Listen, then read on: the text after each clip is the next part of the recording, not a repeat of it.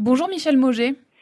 Oui, bonjour Fond Bleu. En cette année 2019, vous avez décidé de reprendre le centre de débarque. Pour quelle raison? Oui, le, centre de débarque a, été, euh, est en train de, réouvrir.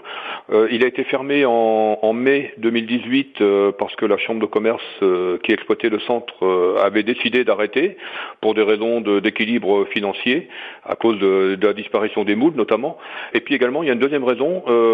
L'ouverture du, du, centre de débarque de Saint-Va fait qu'il y a moins d'usagers sur le port, euh, sur le centre de Barfleur. Euh, ce qui fait que nous sommes contraints maintenant de, reprendre ça euh, à notre niveau, de façon à relancer le centre et puis surtout à, garder le, point de, pesée réglementaire qui est absolument nécessaire pour que le, port de Barfleur reste un port de pêche et un port de débarque. Qu'est-ce qui vous garantit aujourd'hui que ce centre pourra être rentable cette fois?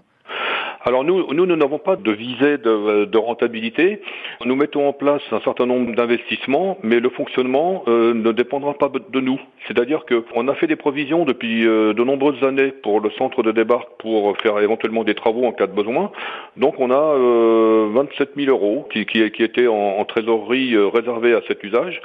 Et donc on va se, se servir de ces 27 000 euros pour remettre le groupe de froid en, service. Il était, il était en panne. Pour euh, changer la borne de, de point de pesée de façon à avoir une borne qui soit qui fonctionne correctement, qui soit aux normes.